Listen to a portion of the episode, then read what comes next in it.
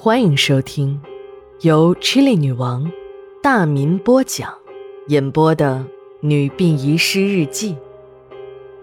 本故事纯属虚构，若有雷同，就是个巧合。第二卷，第五十一章下。这一切真的应验了那个风水先生的话，血石不在了。冯家也遭遇了灭顶之灾。由于老冯是现行反革命，家人没敢声张，偷偷的把他的遗体埋在了祖坟残破的废墟边，连个坟头都没敢留下。细心的银铃娘啊，怕日后找不到祭奠的位置，就在老冯的坟上栽了一棵小松树。不久，银铃娘也和父亲合葬在了一起。多年后。这棵小松树也长到了碗口粗。每到父亲或母亲的忌日，银铃总会来拜祭一下。但银铃发现了一个问题，就是每次来拜祭父亲时，总是有一个人比他来得更早。等他来到的时候，父母的坟前早已经摆满了贡品，一堆堆的纸灰和祭品的数量，说明这个人应该和父母的关系不一般。银铃知道。大姐金玲是不会来的。金玲一直记恨着父亲没有把宝藏留给自己，从不特意来拜祭父亲，只是在母亲的忌日里，金玲才会来。又一个父亲的忌日，这次银铃起得很早，天还没亮就出发了。等他赶到了三面坡，天才刚刚放亮。这时的父亲坟前已经有人在祭拜了。银铃躲在一棵树的后面，偷偷地看过去。一个七八十岁的老太太跪在父亲的坟前，一边烧着纸钱，嘴里还不断的念叨着。一个中年男人跟着老太太也跪在后面。由于老太太的口齿不清，他也听不清老太太究竟在说什么。但这个老太太他认识，这个人是父亲的奶妈冯婆。这个女人本是个流浪的乞儿，被冯家收留后便随了冯姓。后面那个中年男子是他的小儿子，腿有点残疾，一直跟在冯婆的身后。在银铃的眼中，这个冯婆是个狼心狗肺、恩将仇报的人。冯家对他有救命之恩，他不报也就算了。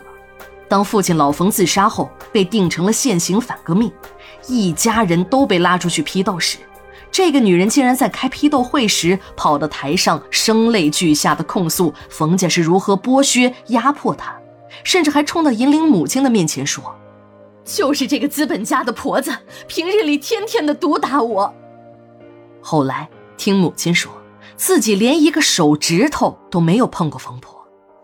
运动过去后，冯婆也曾经跑到他家来认错，但一家人恨透了这个又老又丑、心又黑的女人。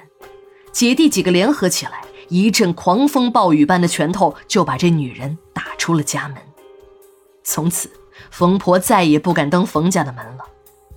银铃看着这个女人在自己父亲的坟前装模作样的祭拜，再想想以前这女人还曾经狼心狗肺的整自己一家人，这不就是猴子没了尾巴假惺惺吗？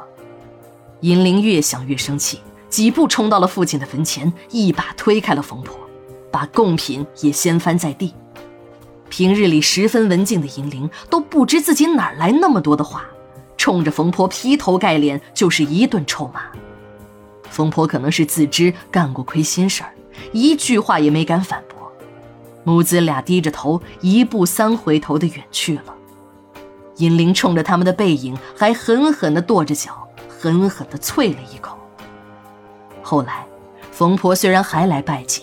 但不是早一天就是晚一天，从不和银铃碰面了。听到父亲的墓被盗了，心急如焚的银铃迅速赶到了现场。警察已经在现场拉起了警戒线。他冲进现场一看，父亲的整个墓都已经被挖开，父母的尸骨被扔得散落了一地。银铃捧着父母的尸骨嚎啕大哭。办案人员告诉他。墓地是昨天晚上被盗的。据可靠消息，这几个盗墓贼是为了一张藏宝图而来。准确的说，这张藏宝图就是冯南山死之前隐藏宝藏的图纸。有消息称，那张藏宝图的图纸被冯南山交给了儿子。老冯在自杀之前，为了保密，用图纸密封后，再做成蜡丸吞进了肚子里。就这样，这个惊天的秘密被老冯带进了坟墓里。办案人员还在现场捡到了一部手机，手机的主人竟然是银铃的大姐金玲的。这说明金玲也参与了昨天晚上的盗墓行为，手机是不慎掉落在地上的。现场的痕迹对比初步认定。山子也参加了昨天晚上的盗墓，去金陵家的警察赶了回来，金陵不在家里，已经逃跑。当银铃听说自己大姐金陵参与了盗掘自己父母的坟地时，他不敢相信这竟然是真的，他感到一阵天旋地转，晕了过去。等他醒来时，他才知道，刚才给他父母重新装殓尸骨的人正是那个冯婆的儿子。冯婆的儿子看着银铃向自己走过来，吓得拖着一条残腿就要跑，被银铃一把拉了回来。冯婆的儿子也已经是一把年纪的人了，头发差不多全白了。他看银铃没有恶意，便偷偷的对银铃说：“你要是有时间，到我家里去一趟，我娘想见见你。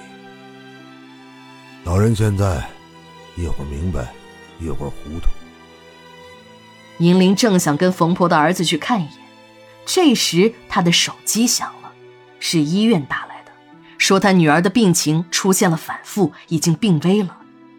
等银铃赶回了医院，他的女儿已经停止了呼吸。冰冷的停尸间里，一具幼小的女婴尸体安静地躺在停尸床上。十月十日，日记连载，明天继续。